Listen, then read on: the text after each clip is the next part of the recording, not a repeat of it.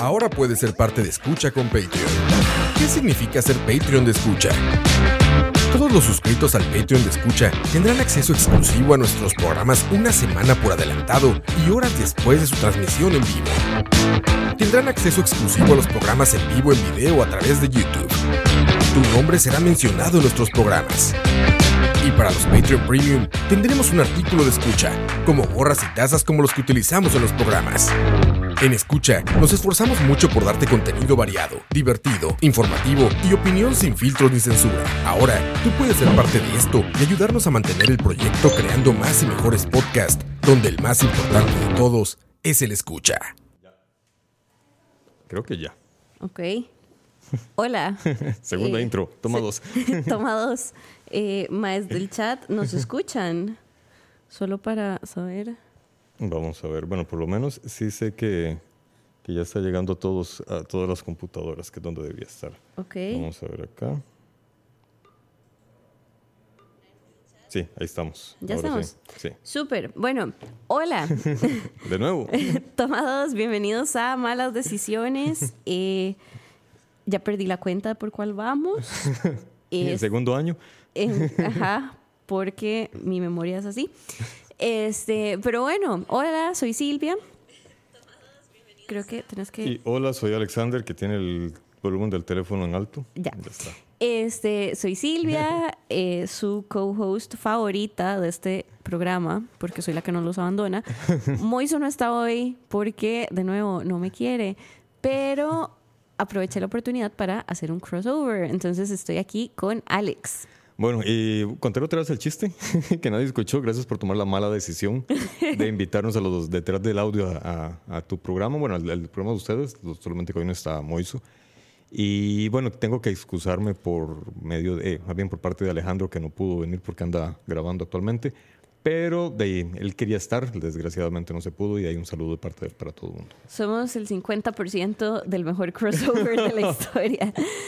Ya ves, así formamos un 100. Ajá. Este, bueno, como estamos sin nuestras mitades y como quisimos hacer un programa juntos, entonces vamos a hablarles de películas sobre política. Exacto. Ahora, pregunta, al referirte a películas sobre política, ¿te referís a lo que entendemos como política de- del candidato y los votantes y los ministros? ¿O ya una cosa más amplia, considerando la polis, que es la sociedad completa? Mira, para mí todo es político. Ajá. Este, yo creo que todos los actos de cualquier persona al fin y al cabo tienen un valor, un contenido ideológico. Este, entonces, de fijo, política es Johnny Araya religiéndose por no sé cuántas veces consecutivas en la municipalidad de San José, Por enésima vez. centésima vez. Este, pero política también es cuando una mujer trans se viste, se baña y se va para el trabajo en bus público. Porque una mujer trans en la calle, en un bus público, es un acto de resistencia. Claro. Este, entonces, yo creo que el término es súper amplio porque partiendo de eso, que para mí todo es político, no, no, no vamos a hablar de eh, películas de procesos electorales porque yo creo que eso podría ser bien aburrido.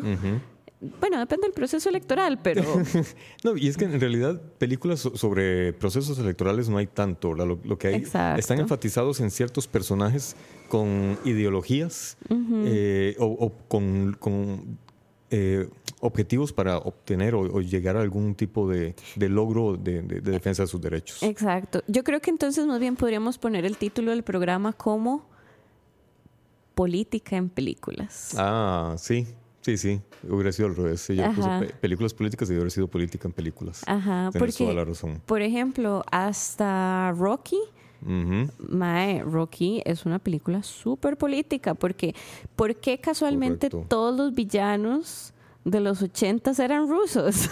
Para empezar, para Ajá. empezar. Y ahora más bien son, eh, comenzaron a jugar con los, con los árabes, antitos de, de que comenzara todo este conflicto con, con el Medio Oriente, comenzaron a hacer películas donde los árabes eran los, los enemigos y ahora les ha agarrado, es una moda que está más que todo en, en teleseries y en novelas.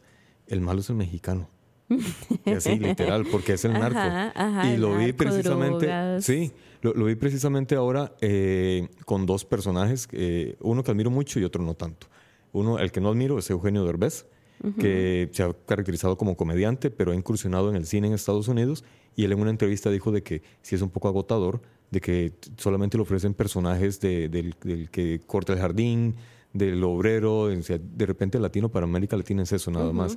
Y posteriormente hay un actor, no recuerdo su nombre, pero es el que interpreta a Mario Moreno Cantinflas. Él es, él es español, pero interpretó a Mario Moreno Cantinflas. Quienes lo pueden referenciar más fácilmente puede ser por medio de la telenovela de Luis Miguel. El papá de Luis Miguel, Luisito Rey, es el mismo actor que interpretó al Cantinflas. Él en una entrevista dijo de que él se ha negado varias veces a papeles mexicanos y colombianos porque solo hablan de narcos. Entonces él no está de acuerdo. Y otro día vi una entrevista a un, a un Ay, actor argentino. dicen que suena muy bajo. ¿Cuál de Ah. los dos suena muy bajo? ¿Alex o yo? De ahí, en realidad deberíamos estar oyendo Yo te escucho bien, pero bueno, Sí. aquí esperemos a ver qué nos dicen. exactamente. Em, Lo, lo que te comentaba es que este, este actor argentino en una entrevista, él comentaba, y ojo, él es argentino, le ofrecieron el papel de un narcotraficante mexicano. Y él dijo, no, Ajá, jamás. Le, le dijeron, pero ¿por qué? Y dice, es que primero no soy mexicano. Segundo, no sé nada de ese país. Y tercero, no todos los, los mexicanos son narcotraficantes. claro. ¿Ves? Y le, le ofrecieron, él no, no dice la cantidad de plata que le ofrecieron, pero él dice, vinieron de Estados Unidos a ofrecerme plata. Y lo, que me lo, que, lo primero que me dijeron es, no queremos un no como respuesta. Entonces él inmediatamente dijo no. Claro. Y es que. em, ah, bueno, ya nos dijeron que sí, que sí estamos sonando bien. Ah, perfecto. Este. De ahí, el cine. El cine es una forma de arte bien interesante, como todas las formas de artes, pero básicamente el cine permite capturar fragmentitos de realidad. Correcto. Obviamente es ficción y etcétera, pero permite capturar básicamente todo el bagaje social histórico del momento en el que se graban. Por eso ahora, eh, el otro día, mm, Seth Rogen estaba diciendo, mae, Superbad envejeció súper mal y yo realmente era un imbécil en el 2007. Sí. A mí en el 2007 me encantó esa película y no la quiero volver a ver porque fue de mis pelis favoritas y no quiero que todo lo que yo he cambiado y mis posiciones actuales digan, mae, este es un montón de chistes gordofóbicos, un montón de chistes Sí. homofóbicos, etcétera. Este, De, hecho, eso ha pasado hasta con Friends, eso ha pasado con todo. con todo. Con Sí, todo, el, con el- todo. el humor de antes, en los últimos 10 años, el humor ha cambiado un montón. Mae, una de mis series favoritas cuando yo era carajilla y adolescencia y todo era Gilmore Girls. Ajá, yo nunca la vi. Mae, me la eché, está en Netflix entera. Sí, la he visto. Me la eché en Netflix de nuevo y yo decía, ¿qué es esta lo que me gustaba a mí, vara? Dios mío. Yo, mae, esto es demasiado problemático, esta vieja está desquiciada, esta mae necesita ir a terapia. Entonces, bueno, lo interesante del, de- del audiovisual como medio es que permite capturar esto. Exacto. Entonces, podés ver los miedos de una sociedad, podés ver los prejuicios de una sociedad. Correcto. Este, La manipulación a una sociedad también. La manipulación, exacto, porque entonces ahora hay muchas formas de propaganda y el cine en gran parte ha contribuido a esa Sí. propaganda. De, de hecho, vos mencionaste algo que me llama mucho la atención y es que en los ochentas todos los gringos peleaban contra los rusos porque los rusos eran los malos. Plena Guerra Así Fría. crecimos todos. Y para nosotros, ¿quiénes eran los malos en la vida real? Los comunistas. Los comunistas, los que comían y niños. todavía lo son. Y todos los estereotipos que nos metieron en el cine, los comimos, los digerimos. Y realmente para nosotros todos los rusos son iguales. Son rubios, altos, toxos, eh, secos, asesinos, crueles y, y fríos. toman un pichazo y toman mucho vodka y bueno, eso yo creo que sí es cierto. Pero, pe- pero de, de repente, es que aquí hay un asunto. Eh, hace muchos años yo trabajando con, con un director argentino, él me decía que nosotros en nuestro medio de trabajo tenemos una gran desventaja y es que trabajamos con estereotipos. ¿Ves? Y desgraciadamente es muy cierto. Si vos en una película o en una serie metes un personaje que no cumple con cierto arquetipo, al público le cuesta digerirlo. Al público promedio, digamos. No, hay excepciones. Hay gente que realmente lo asimila muy bien y captura la esencia del personaje. Hay gente que no. Entonces, de, de repente, si vos te fijas, casi siempre en las películas la rubia es la tonta. Y no necesariamente es así. Hay rubias sumamente inteligentes y muy capaces. O sea, son seres humanos comunes y corrientes. Pero en el cine te, te meten la rubia tonta. ¿Por qué? Porque ese es el estereotipo con que nos vienen educando desde los años, ¿qué? 40, 50, no sé desde hace cuánto. Entonces ya está posicionado en nuestra cabeza. Romper ese estereotipo es algo que poco a poco se ha venido desarrollando y de ahí, ahí va, poco a poco. algo que me gusta mucho de Netflix es que si ustedes se fijan, la gran cantidad de películas, bueno, todo el contenido que ellos hacen, sus actores y actrices no necesariamente son guapos y guapas. Son gente normal.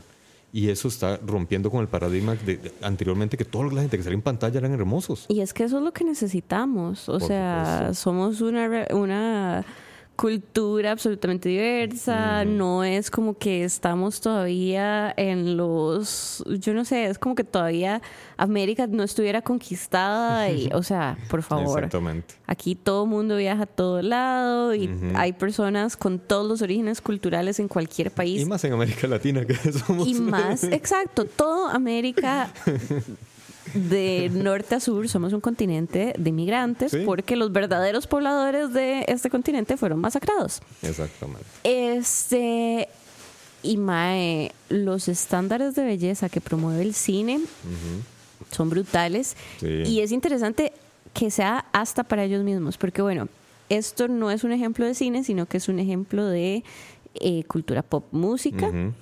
Mae, las varas que cuentan Cristina Aguilera y Britney Spears de cómo eran sus vidas durante los early 2000s es una playada. O sea, las más las obligaban a llevar un régimen que era insano solo para que tuvieran esta cinturita y entraran en pantalones doble cero.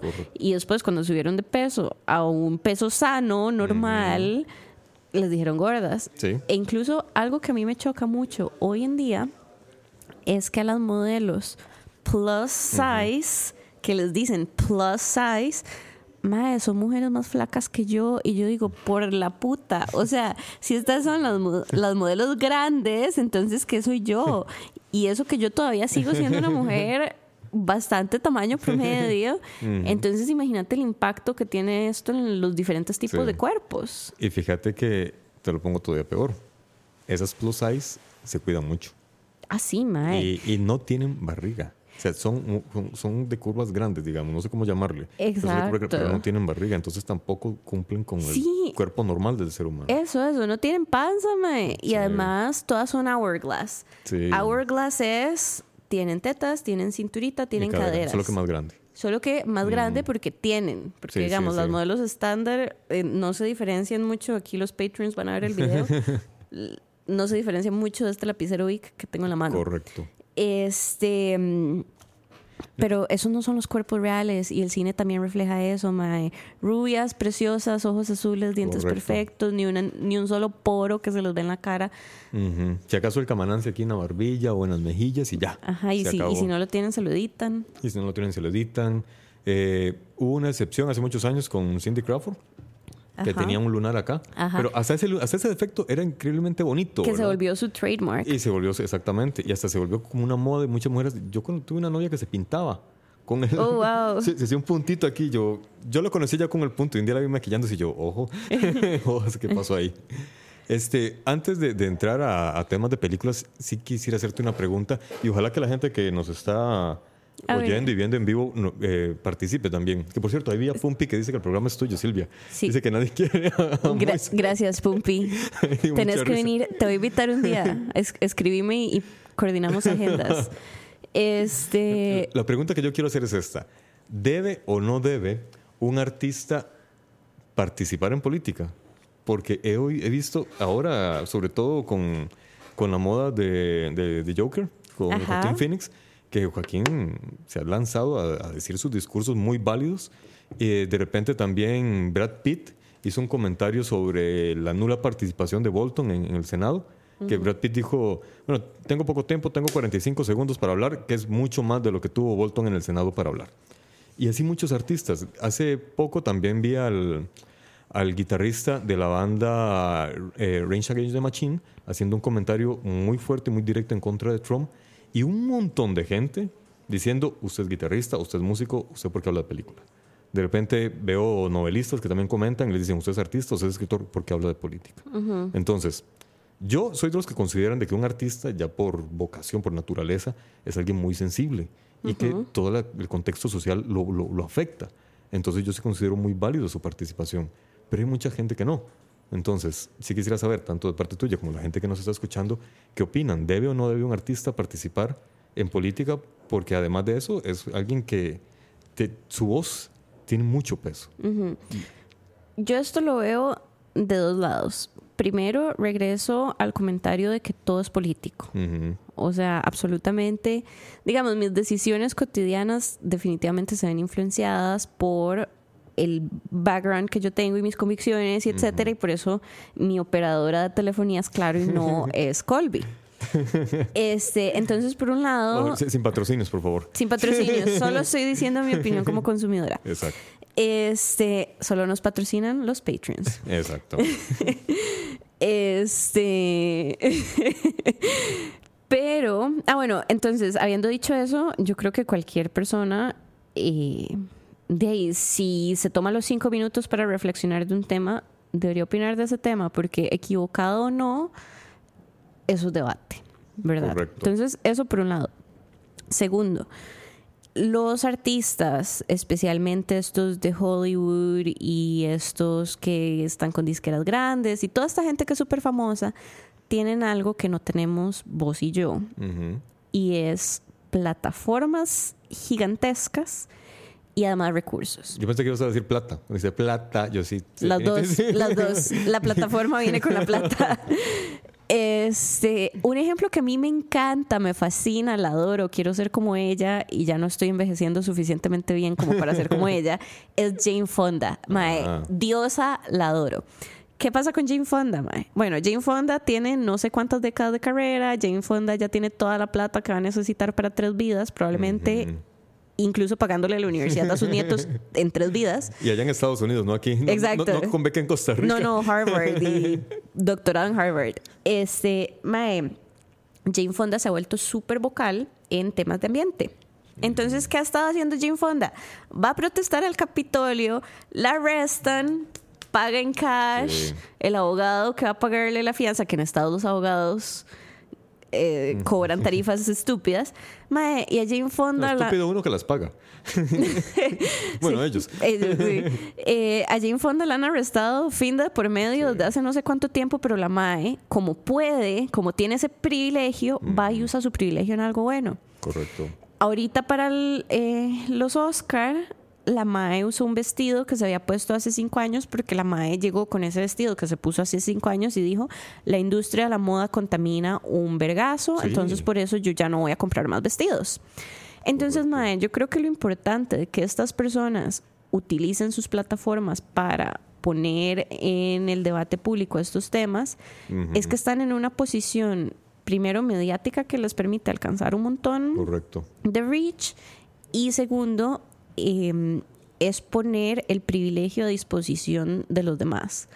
Porque digamos, si yo me voy a protestar frente al Capitolio por el cambio climático en este momento y me arrestan, nunca más voy a tener una visa para entrar a Estados. Y te deportan. Me- con suerte me deportan porque si no me voy a morir en la cárcel en Estados y Sí. porque nunca voy a poder pagar un abogado ahí.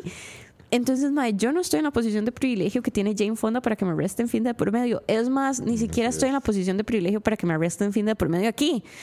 Entonces, mae, si esta gente tiene todos estos recursos, si Jane Fonda no se va a quedar sin brete porque la arresten de fin de por medio, por favor, vaya, proteste y use todo ese superpoder que es el privilegio en algo bueno. Es correcto. Bueno, entonces ya, ya tu respuesta es esa. Yo también estoy muy a favor. Eh, aquí hay gente que están diciendo. Ah, bueno, mira, di- di- dicen que hacemos una buena combinación. Yay. Sí, Dice, sí, sí, seguramente uff, por el contraste. dice Pablo que mejor que el de malas decisiones y la hora de la paja. Take that, Diego. Opa. Y saben que yo no, desgraciado. yo no estuve en ese, estuvo Moiso. Ah, a ver. No, yo tampoco estuve en ese. No sabía. Mm. Ah, fíjate. Ni siquiera sabía que se habían cruzado. Dice Kenneth, Mae, recientemente hablando del tema Jojo Rabbit. Kenneth, no la he ido a ver, pero está en súper mi lista de pendientes, la quiero ver Sí, en el Yo cine. estoy igual. Em, prometo ir a verla esta semana. Luego dice Alberto Salas 2, hola Beto. El hecho que series como Friends ahora sean súper problemáticas se pueden ver como señal de lo que se ha avanzado en varios temas como género, orientación sexual. No puedo terminar de leerlo porque aquí me los corta. Pero definitivamente, el hecho de que ahora veamos series o películas y digamos que putas le patas a esta gente, como esto me daba risa, etcétera, es una gran señal de avance. Así es. De hecho, eh, una triste anécdota que hay ahorita es con Plácido Domingo. Ajá. que me pareció a mí incorrecto que Plácido Domingo, en lugar de disculparse o, o decir cualquier otra cosa sobre los casos en los que está siendo señalado de abuso, él lo que dijo es, ah, es que antes las cosas eran diferentes. O sea, las cosas desgraciadamente sí eran diferentes, pero eso no justifica nada. Eso está, y aquí viene, eh, como hizo, bromeamos, eh, que es Silvietera hablando. Está igualito a José Ramón, ¿cómo es? Ramón Luis Méndez. Ah, el árbitro. el, el, el, el analista arbitral. Maestro, ustedes vieron el clásico el domingo, Sí, ya sí, que estamos hablando de todo un poco. ¿Vieron el clásico? Bueno, en algún momento del clásico el Mae dijo, no, no, es que el fútbol es para hombres. Sí. Con justa razón todo el mundo empezó a reclamar porque ¿qué Por le supuesto. pasa? Y, y con lo que salió el MAE fue, no me voy a disculpar, ustedes malinterpretaron, ahora la gente es muy sensible, no sé qué, no sé qué. Y yo lo único que puedo pensar es, ¿cómo Teletica todavía te- mantiene ese MAE en, en planilla?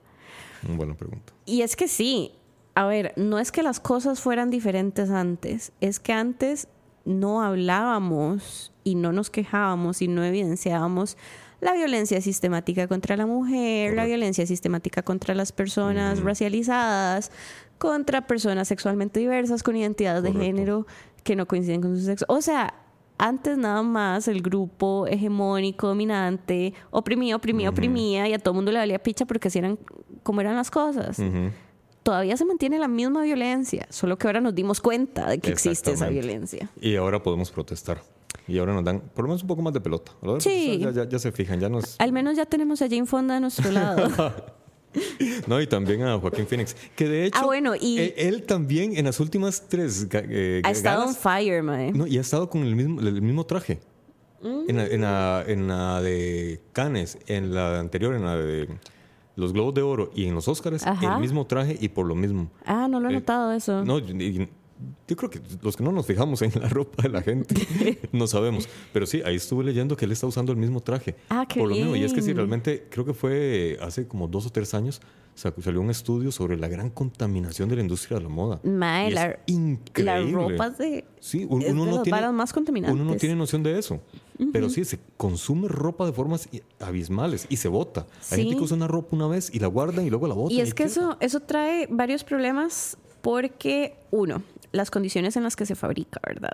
Sí. Entonces estamos hablando de estas fábricas que colapsan. ¿Por qué ha pasado? O sea, hay un documental, se me olvidó el nombre, eh, está en Netflix, que es súper duro y habla sobre el fast fashion. Y mae, en todos estos países del sudeste asiático, de verdad ha habido casos de que una fábrica de ropa colapsa Caen, sí. y nada pasa porque a todo mundo le valen verga esas vidas. Sí. Entonces, bueno, el fast fashion ha alimentado Mm. esta industria hecha picha de que quiero esta blusa Forever 21 que me cuesta 10 dólares, pero la trajeron desde el otro lado del mundo, entonces pensá cuánto costó esa manufactura. Ahora, está hecha con materiales sintéticos, está hecha en condiciones mm, que no son salubres para la persona que lo hace. A veces son niños los que nos A veces son niños o mujeres en condiciones súper vulnerables. Y los mismos materiales, o sea, esta blusa, de ahí sí, esta blusa ya la tenía, pero la compré una americana. Este, esta blusa está hecha con material sintético. Esto quiere decir que esta blusa va a estar en este planeta más tiempo que yo. Posiblemente. Entonces, mae, los materiales que se utilizan, las condiciones po- poco éticas en las que se produce la ropa, etcétera, etcétera, suma a que la industria de la moda es una vara súper hecha Sí. Y muy contaminante. Y bueno, Silvia, contame entonces, ¿qué quieres que te... ¿De qué película te hablo? ¿Qué, de qué te gustaría que entremos en, en conversación? Em, sí, hablemos de pelis. Bueno, vos me, vos me pasaste unas, yo ahorita Ajá. apunté otras. Em, pero más bien escoge vos una con la que quieras empezar. Bueno, eh, hay dos películas, más bien tres películas que a mí me llaman mucho, mucho la atención. Una eh, habla sobre, o versa más bien so- sobre la lucha de los derechos humanos de la comunidad afrocaribeña eh, en Estados Unidos, o afrodescendiente en Estados Unidos, que me refiero a la película Malcolm X de Spike Lee, interpretada Ay. por Denzel Washington. O sea, Jason está diciendo que si alguien puede publicar el link de YouTube. Ya vamos a revisar eso, Ah, Jason. No sé cómo se hace. Me Yo- la tecnología. Yo tampoco, pero em, vamos a solucionarlo.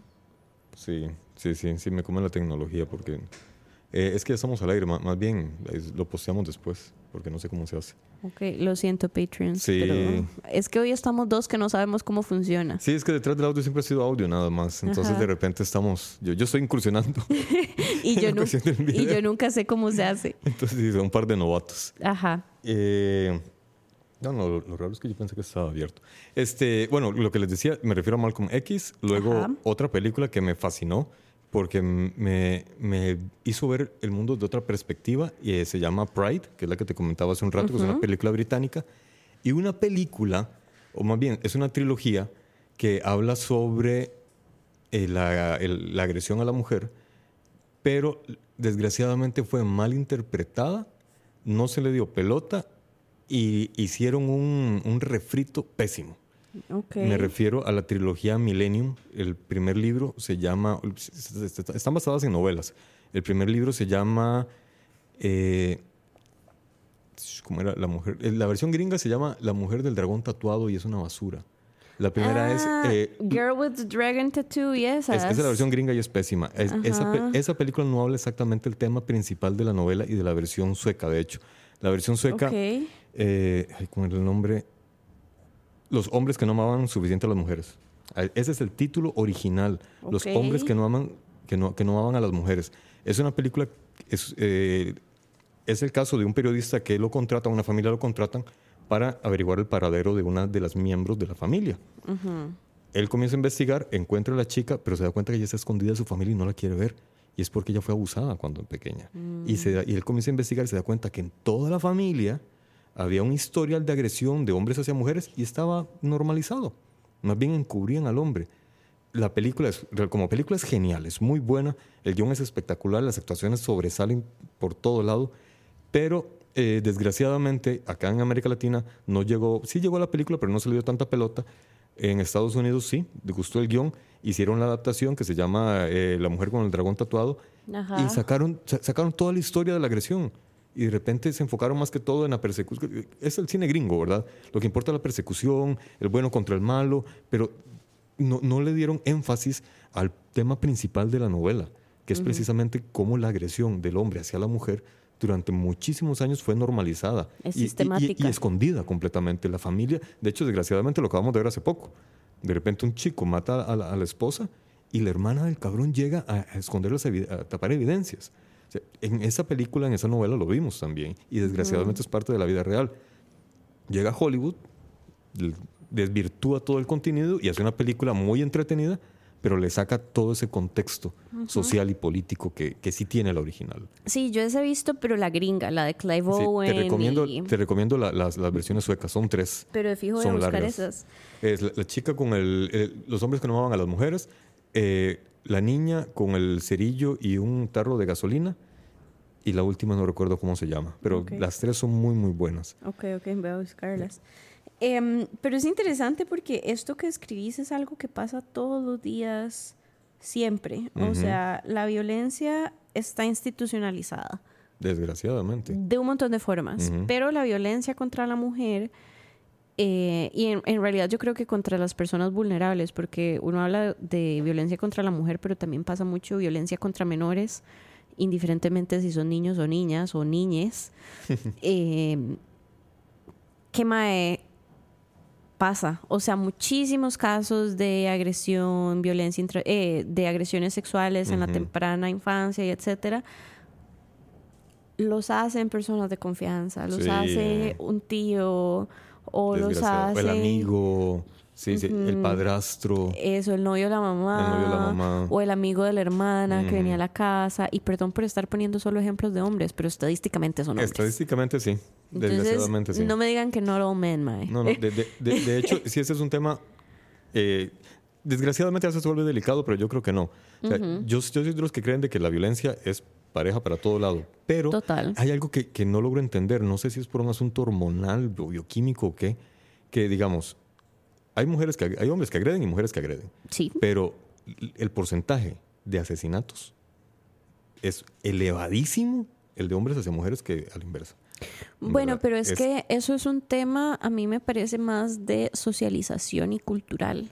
Puede ser. porque em, para mí eso empieza de los mismos roles de género. Porque entonces las mujeres somos las sentimentales, las mujeres somos delicadas, las mujeres no levantamos la voz, las mujeres estamos para servir. Mientras tanto a los hombres les dicen, los hombres no lloran, parece como hombrecito. Los hombres dominan. Etcétera, etcétera. Entonces, primero a los hombres casi que les quitan su derecho a ser seres emocionales. O sea, a los hombres les arrebatan sus sentimientos desde que son pequeñitos. Y entonces eso hace que emocionalmente nunca crezcan porque no les dan la, oportunidad de desarrollar sus emociones. Y la única emoción que se le permite a los hombres es la violencia, entonces solo aprenden a comunicarse a través de violencia y eso acompañado de todas estas varas de este, las relaciones de pareja, que el hombre es el que domina, el hombre es el jefe de la casa, se objetiviza a la mujer, entonces la mujer es la posesión, etcétera, etcétera, etcétera. Y eso explota en por qué más mujeres mueren en manos de sus parejas que hombres mueren en manos de sus parejas. Por eso el femicidio es un concepto jurídico que se protege de forma especial porque sí, no, no es imposible y pasa que a un hombre lo mate su esposa, pero estadísticamente más hombres matan a sus esposas, a sus parejas, a sus novias, a su whatever. Y, y, de hecho, si, si hace un tiempo, cuando estábamos en Canal 9, teníamos un programa de, cuestiones raras, fantasmas y... era variado. Uno de los temas que se trató una vez fue precisamente el tema de los asesinos en serie. Y hay más asesinos en serie hombres que mujeres. Aunque hay mujeres. Pero igual, siguen siendo mayoritariamente masculinos. Pero las mujeres son interesantísimas. Porque yo, de hecho, el año pasado eh, me metí en este raid de, de leer e investigar solo de asesinas ah. en serie sí, estadísticamente son mucho menos. Pero son muy interesantes las asesinas en serie, porque las asesinas en serie básicamente matan para su beneficio. O sea, por lo general los maes matan porque eso les genera un placer o porque hay una vara sexual ahí de por medio, como el mae que se cogió la jupa de la mamá por el cuello decapitado. Este, sí, me fui súper de ride con los asesinos en serie. Este, pero las asesinas en serie es una vara muy interesante em, de que suele haber. Ah, y primero los métodos cambian. Los madres son súper despichados. Ah, y eso esta vara nasty, descuartizan, necrofilia está este mae, ¿cómo se llamaba? Bueno, hay un mae que era súper guapo que estaba haciendo un altar con puros con, puras calaveras de gente que había matado y trató de hacer un mae zombie para que fuera su sex slave. Los maes son súper raros. Ajá. en serio, en serio me fui en un. Bueno, muchachos, ya me voy. en serio me fui en un está tomando un rumbo diferente al que yo esperaba. Pero las mujeres. Si mañana no amanezco, ya saben. las mujeres asesinas en serie tienen métodos muy distintos. Las mujeres ah. asesinas en serie se van más por veneno, y no veneno de una sola, sino poquito a poquito para que te vayas enfermando. Y era muy debilito y siempre tenía estos problemas, entonces murió de esto. Hay una que a mí me parece súper macabra porque la madre mató como a... Eh, mató a una hija, mató como a tres nietos. Y una hora así, porque la madre lo que hacía era, ay, nació el nieto, le puso una póliza de vida al nieto. Y de ahí como al mes el bebé se murió. igual pasó con su hijita de su primer matrimonio y curiosamente todos sus esposos iban muriendo, pero todos tenían estas pólizas de vida carísimas. Entonces la madre lo que hacía, súper inteligente. Y de hecho pasó eh, sin que la detectaran por décadas. Incluso su hija, la que le mató dos hijos, o sea, la vieja mató como un par de nietos como que siempre tuvo sospechas, pero decía, ay, no, es que es mi mamá, o sea, ella no le hace daño a una mosca. También hay muchas enfermeras ah, que matan a sus pacientes. este, mm, en la época mm, victoriana hubo una, bueno, en la época victoriana había una vara que se llamaba em, como granjas de bebés que las mujeres que no podían cuidar un bebé lo dejaban en una granja de bebés y le pagaban a la señora que mantenía esa granja una tarifa para que cuidara a su bebé y al final le consiguiera, le consiguiera a alguien que lo adoptara. Entonces había una señora que tenía una granja de bebés, pero nunca le conseguía casas a los chiquitos.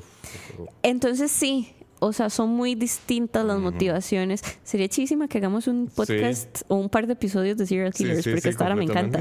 Eh, pero sí, o sea, somos muy diferentes porque, insisto, como a los hombres, la única emoción que se les permite es la violencia y solo les dejan expresarse a través de ella, es, porque es por lo que los más terminan cogiéndose la jupa eh, decapitada a la mamá.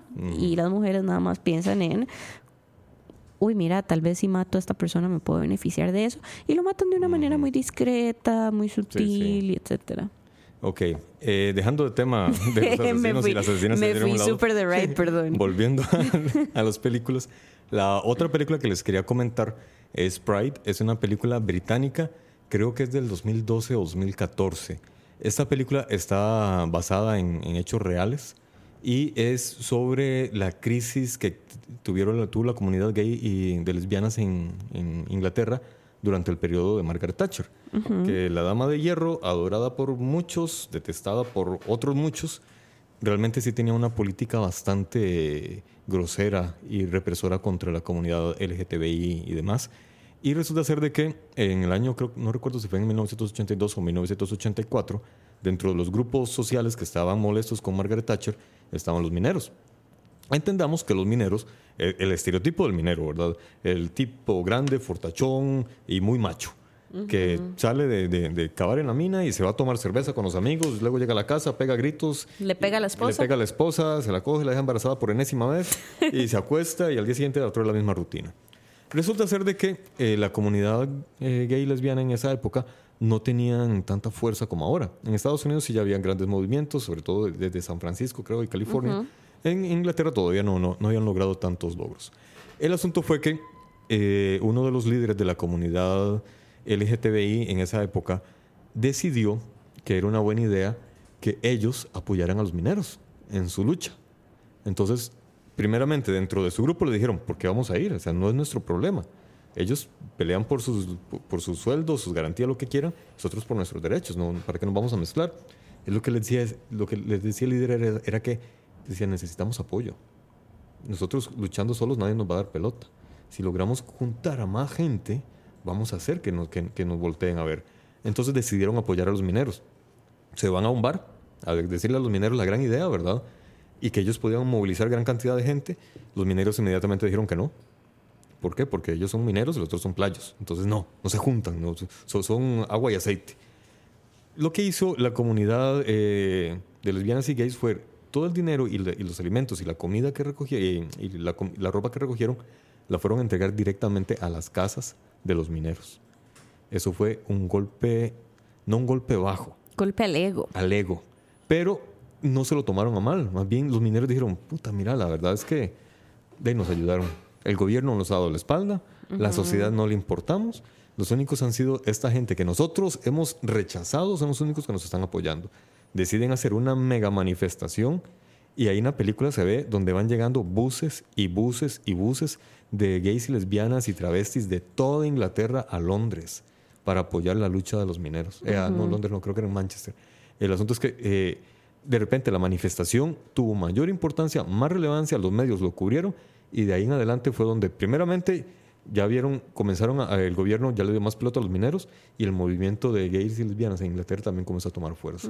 Y lo que me gustó precisamente fue eso, fue como la comunidad eh, decidió apoyar a un sector social que no solamente no tenía nada que ver con ellos, sino que los repudiaba. Y los conquistó y con eso se dieron una mayor lucha.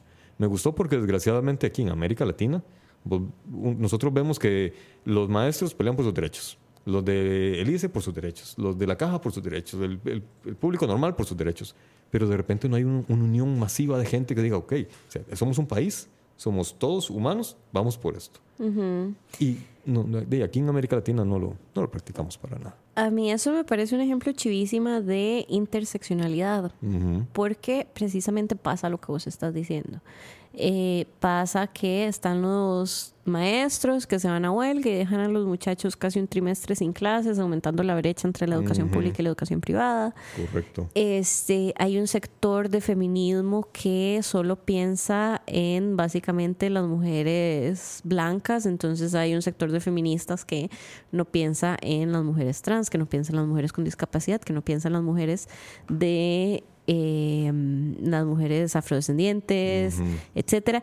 Entonces eso pasa. O sea, yo creo que algo muy jodido de nuestra especie Homo sapiens es que rechazamos todo lo que es distinto a nosotros. Y ahora en una sociedad tan compleja, eso no, no es solo cómo nos vemos, sino en qué posición estamos, en qué posición socioeconómica estamos. Eh, pero aquí viene la sorpresa. Hay playos millonarios, hay playos clase media, hay playos en condición de pobreza, hay playos en condición de calle. Este, y yo como mujer soy una mujer súper privilegiada, pero no todas las mujeres están en mi misma situación. Hay mujeres que eh, no pudieron terminar la secundaria, entonces eso reduce un montón su acceso a educación y a trabajos más calificados.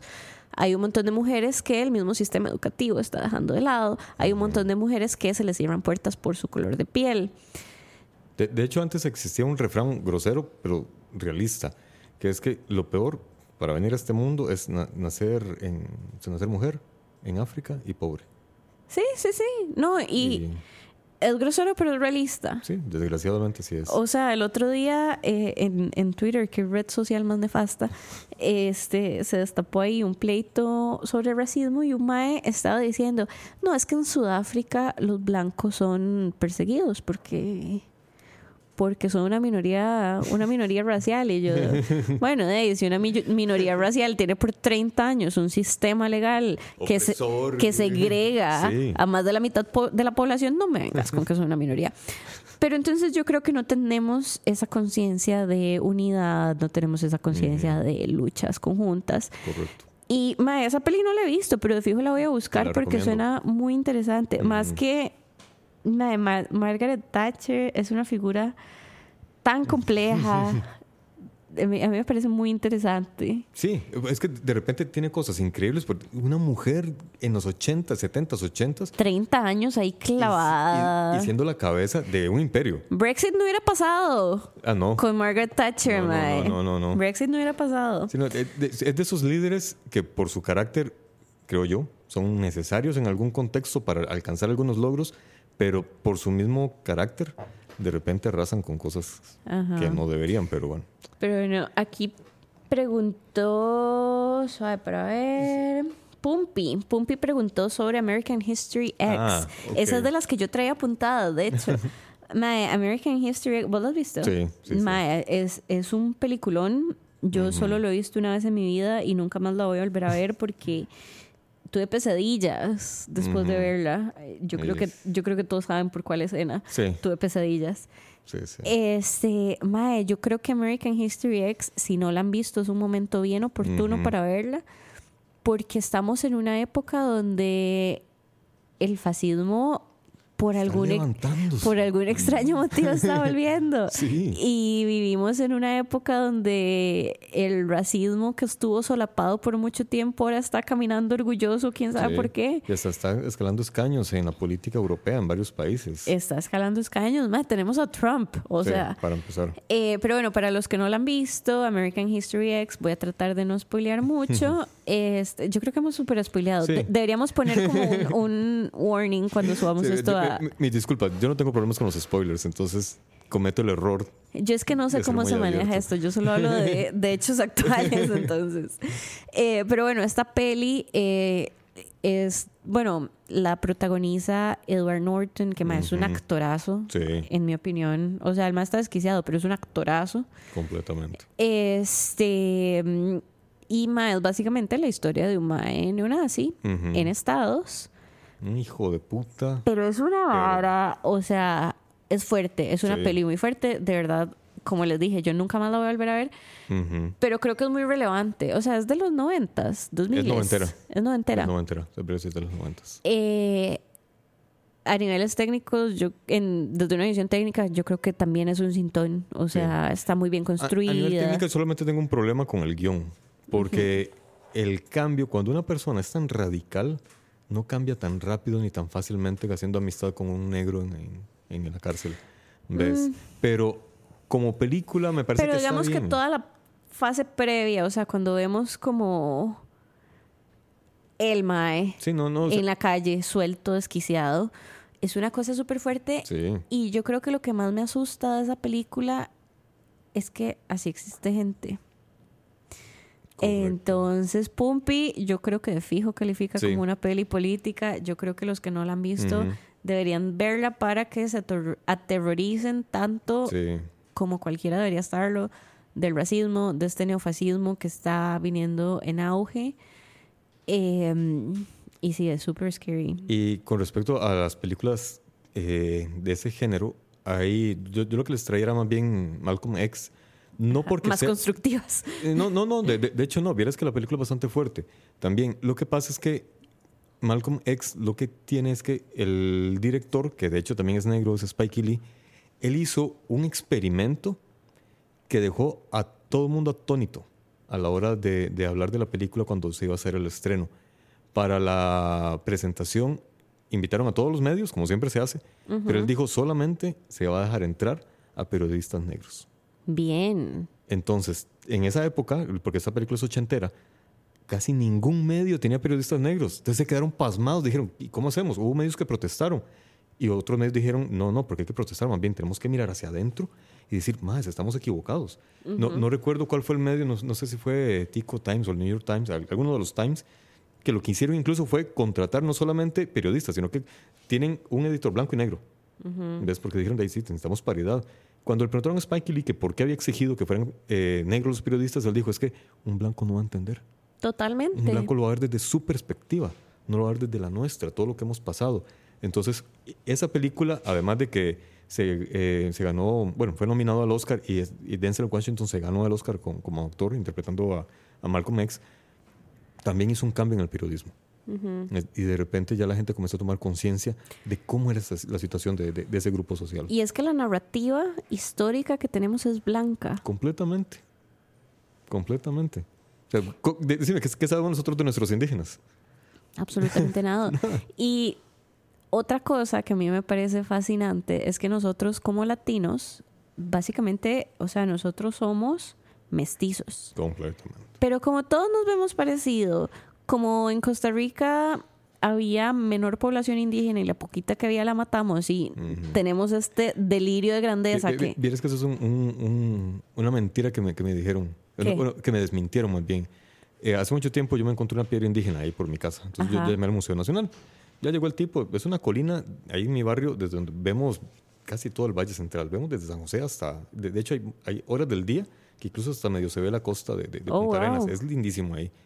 Y bueno, ya no, ya construyeron un mero, mero- mero edificio. De hecho, por eso encontré esa piedra, porque estaban haciendo la construcción, yo andaba paseando con mi perro y me encontré la piedra. Llamé al, al tipo del museo y estábamos comentando, ¿verdad? Todo eso de- de- del Valle Central. Yo le decía, qué raro que aquí habían tan pocos indígenas. Si toda esta zona es plana y es muy fértil. Yo soy de origen salvadoreño y en El Salvador no, no es así. El Salvador es caliente, es incómodo, no, no, no tiene tierra tan fértil. En cambio aquí sí. Yo decía, ¿cómo es posible que aquí no?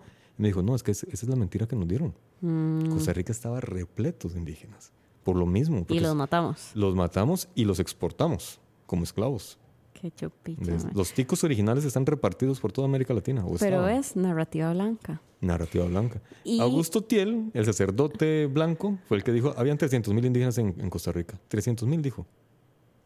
Y no, eran, Y no. eran muchísimos más. Bueno, de nuevo, narrativa blanca y que los blancos, y que los ticos tenemos este delirio de que somos blancos españoles. Sí. Solo porque hubo menos mestizaje acá, ¿verdad? Y de, hecho, Centroamérica. algo impactante, salió hace pocos años un estudio de la sangre, hicieron acá, en la, la sangre en Costa Rica, Ajá. y resulta ser de que la sangre asiática está muy, muy presente. Y eso es algo que no tomábamos en cuenta. Nosotros creíamos que los ticos éramos indígenas europeos, y ya no. Mae, el tico es súper racista con la gente. Sí, o sea, desgraciadamente. en realidad el tico es súper racista, punto. Este, Y pero machista. y machista y todo. Somos una mierda.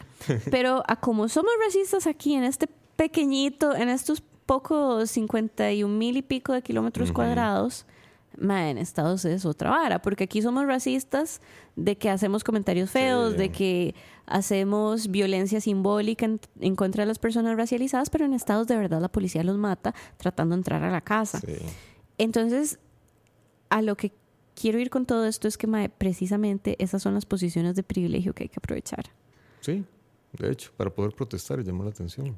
Esas posiciones de privilegio de decir solo periodistas negros pueden entrar es, sí, un montón de imbéciles protestaron porque siempre habrá Claro. imbéciles que protesten, pero mae, lo correcto es eso porque al menos una persona contrató un periodista Sí, que va a poder tener una voz que antes no Ujú. tenía en una plataforma que antes no le daba voz a esa persona. Y mae, es que nos hemos creído súper la narrativa. Sí, De hecho, yo vuelvo a Twitter, que en serio, yo no sé por qué yo sigo en esa red social, mae, es súper tóxica.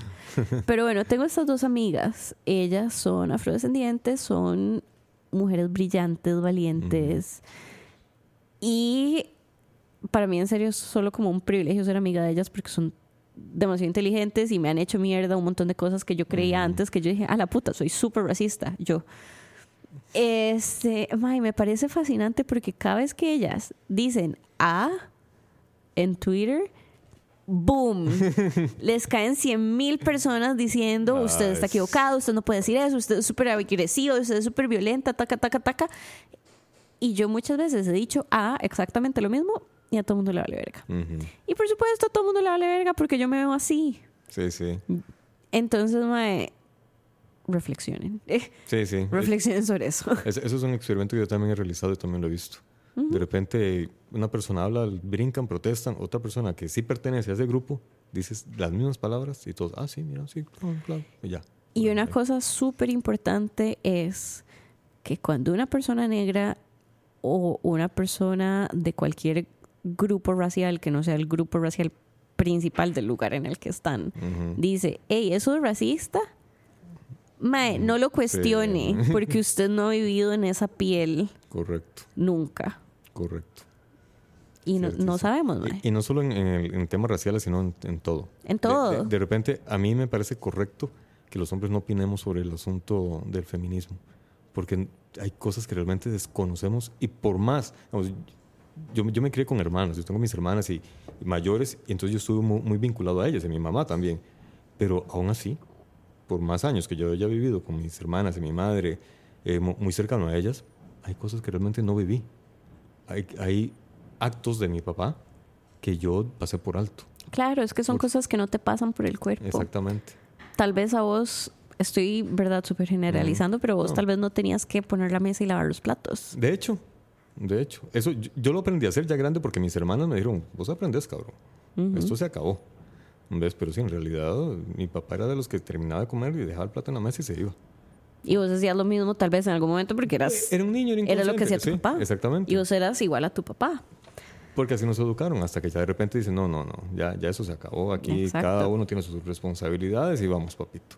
Exacto. Y a como pudiste notar eso con tus hermanas, hay un montón de cosas que pasan con las personas afrodescendientes, con las personas chinas, con las personas coreanas, Con los nicaragüenses, con, los, colombianos. Sí. con los nicaragüenses. O sea, puta, lo único que nos separa es un lago. Sí, y un río. Ni siquiera el lago, es un río. Sí, un río donde gran cosa, ¿verdad? No es ni lindo. Bueno, no sé, mentira, nunca he estado en el río San Juan, pero... Pero no lo este, puedes cruzar a nada porque te parecen tiburones. Eso, eso es lo, lo tuanis que tiene. Tiburones de agua dulce, los Sí. únicos en el mundo. Mae, pero lo único que nos separa es un río y nos damos el lujo de creernos Sí. la gran picha. Sí, por supuesto, hemos tenido procesos democráticos diferentes. Ah, bueno, ya que estamos hablando de pelis, Ajá, es cierto. este, hay dos documentales. El Magali los pasó eh, a finales del año pasado, pero yo creo que investigando un poquito se pueden encontrar. El primero es Exiliada, que es de la hijastra de Daniel Ah, Ortega. Ella fue abusada sexualmente por Daniel Ortega. Su mamá estaba casada con Daniel Ortega y ella está actualmente exiliada en Costa Rica con su hijo menor. Sus dos hijos mayores no viven aquí. No sé si en Nicaragua, pero no viven aquí. Entonces, ese es un mini documental, es como un corto documental, pero es impresionante ver cómo eh, esta dictadura Ortega Tellería trata así hasta su hija. Pero bueno, eso es muy bueno. Y hay otro docu, que ese sí es un largo documental, que se llama Las Sandinistas. Y es brillante, es brillante, es súper chiva. Porque entonces es la historia de varias mujeres que tuvieron un rol fundamental durante la revolución. Ah, qué bueno. Y bueno, son ellas hablando de lo que hicieron, de lo que no hicieron. Unas todavía están en Nicaragua súper involucradas con lo que está pasando hoy en día. Otras son profesoras en universidades gringas porque tuvieron que irse.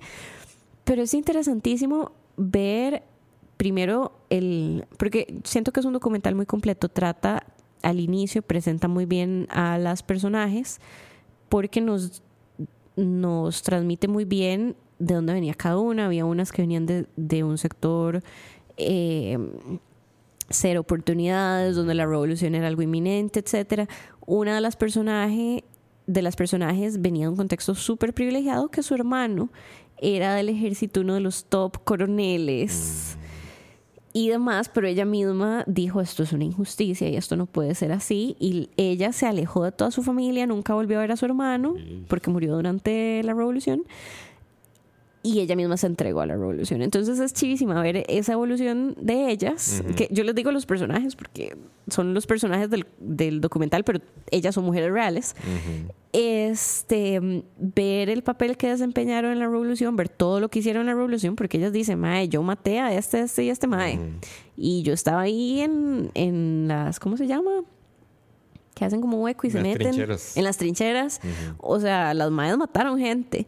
Y es súper interesante ver cómo una vez derrotado Somoza, una vez eh, que la revolución había sido ganada, no tuvieron ninguna posición de poder, a pesar de que ellas fueron comandantes, fueron generales, fueron todo, hicieron un montón de trabajo súper importante, eran la cúpula de la revolución.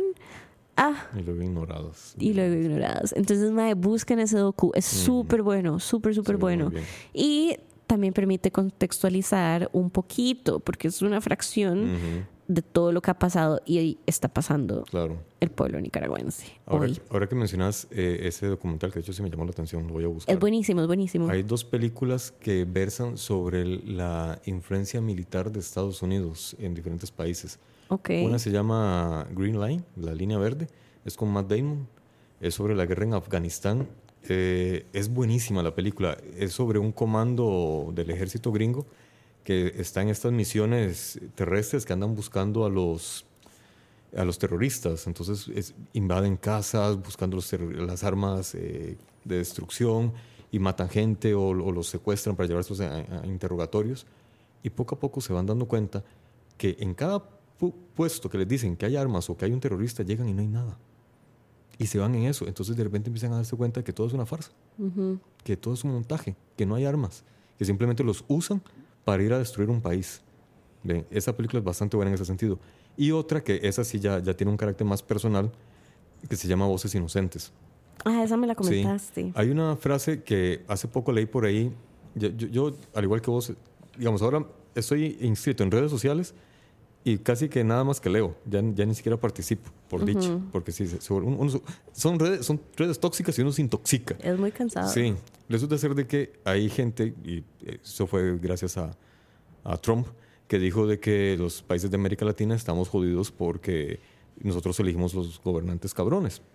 Eh, a veces así y a veces no. A veces nos los ponen. Exacto. Ellos. Ese, es el punto. De repente hay países que han votado por otra persona y ellos dicen, no, eso no me interesa y, te caen encima y, te ponen el que ellos quieran. Este libro, Voces Inocentes, es escrito por un salvadoreño. Creo que él es periodista que eh, salió, como muchos, salió yendo del Salvador en los 80 pues, debido a la guerra y él escribió esta novela. Luego le hicieron película. Él cuenta la perspectiva de la guerra de cuando él era niño y la película es sumamente cruel. Es horrible. De hecho, yo, yo he intentado verla como dos o tres veces y no paso del minuto 10. Y la empecé a ver porque una hermana mía, que es profesora de sociología en la UNA, ella me la recomendó. Me dijo, mírala, porque yo no he podido. La empecé a ver y tampoco pude. Porque cuenta cómo un niño ve las atrocidades de una guerra en donde un ejército extranjero se mete en un lío que no le, que, no le incumbe. Realmente era un lío local, era algo interno, ricos contra pobres, y de repente se mete el, gobierno gringo a ayudar a, los, a, los, ricos. Y es que en El Salvador todo esto está súper reciente. O sea, yo pasé... Es que está en la flor de piel todavía. Sí, yo pasé un tiempo allá, un par de meses, y a mí lo que me impresionó fue hablar con gente de mi edad Y que los maes era como, sí, no, yo no me acuerdo mucho de la guerra, pero sí yo me acuerdo ir por esta calle con mi papá en el carro y ver tal y tal vara destruida. Y, di, es que así era. Y yo como, mae, eso, o sea, yo ni siquiera entiendo bien cómo funciona un ejército, digamos. Ah, esos son horribles. Sea, el- Tanto el ejército como la guerrilla. De hecho, yo tengo una, anécdota que a la gente le da risa. Ahora ya por eso ya me da risa también, ¿verdad? Eh, yo recuerdo que cuando estaba en la escuela, íbamos para el volcán Irazú. Entonces íbamos en el bus de la excursión. Yo feliz porque iba para el volcán Irazú. El tema es que de repente el bus pasa por uno de los famosos muertos en la calle, ¿verdad? Para reducir la velocidad. Yo, un niño que ven- venía de un contexto de guerra, había ya, ya yo me tocó ver muertos, estar medio balaceras, toda esa vaina. De repente vamos en un bus, el bus baja la velocidad, se levanta y dicen, ay, un muerto, no sé qué. Y vos pensaste Yo que era pensé, un yo pensé que el bus le estaba pasando encima a un muerto, a, un- a una persona muerta. Yo en la ventana buscando y, pero, ¿dónde está la persona muerta? Y ya, y ya- Eh, eso no da risa, Alex. No, no, no, no, o eso sea- está muy hecho picha. No, Lo yo, yo- yo era un niño, yo era un niño. O sea, ahora ya, ya muy viejo ya me da risa porque yo llegué a mi pero casa. es súper grave. No, claro, yo llegué a mi casa a contarle a mi mamá. Y a mi mamá me dijo, no, es que aquí a los reductores de velocidad les dice muertos. A los topes, ¿cómo es que les dicen? Eh, topes, eh, mi mamá me decía túmulos. ajá, ajá, me, decía, ahora sí, sí. lo- me decía, no, es que a los túmulos aquí les dicen muertos. Y yo, ah, Mm. hombre, vos. Entonces sí, sí son cosas que te quedan ahí en el, en el consciente, ni siquiera en el Claro. subconsciente. Que bueno, eso es de las cosas tuanis, digamos, esto de las, las sandinistas y voces inocentes y muchas películas latinoamericanas, es que el cine independiente también nos permite ver esas cosas. La otra historia. No Porque el cine comercial, eh, entiéndase Hollywood, pero también el cine latinoamericano y todos los cines tienen su lado comercial, que lo diga, mm, este, ay, se me laguneó demasiado el nombre, que lo diga Esteban Ramírez. Este, o sea, todos los países. Tampoco soy fan de las películas. Perdón. No, no. No, lo siento. Este, todos los países y todas las industrias y todos los cines tienen su cine comercial. Aquí Sí. también lo tenemos. Y es necesario para la industria. Y es necesario porque los documentales no se financian No, solos. no, no, para nada. Este, mm, pero el cine independiente sí nos da ojos Correcto. en cosas en las que no estuvimos y que no sentimos. Hay una película chilena también, ay, que es la historia de un niño también, que es la perspectiva de un niño cuando en la dictadura de Pinochet. Mm, Es buenísima también. de fijo. Y hace poco hay- salió una película argentina que habla sobre el corralito. ¿Ves? El corralito para la gente joven o no interesada en, en- en política es lo que se dio en Argentina en el año 2000-2001, en la crisis eh, post-Menem, que de repente los bancos cerraron, entonces por eso se llamó corralito, porque la- el dinero estaba guardado en los bancos y la gente que pudo ir a sacar dinero sacó todo lo que pudo, entonces los bancos se quedaron desfinanciados.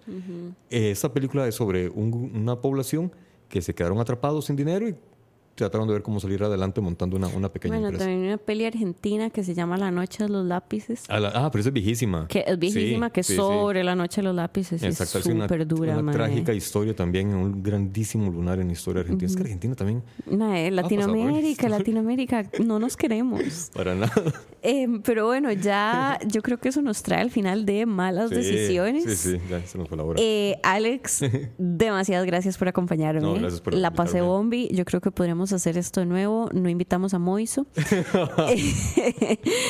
este, gracias Patreons por Sí. hacer este espacio posible. Gracias a Pumpi, a Cuca. La a- Odisea de los Giles, perdón, así es como se llama la película argenti- argentina. Ah, ok, la Odisea de los Giles. Gracias a Pablo, exactamente. Eh, gracias a Pablo, Viva Curry, gracias a David, a Beto y a todos los que nos han estado escuchando y que nos acompañan siempre.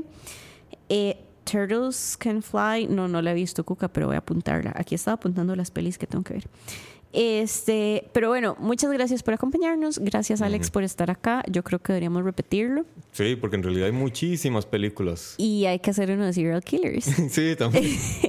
De Pero- películas de asesinos en serie. Ajá, pero bueno, gente, eh, gracias por escucharnos. Yo soy Silvia, me acompañó Alex. Esto fue Malas Decisiones, ya no me acuerdo cuál episodio.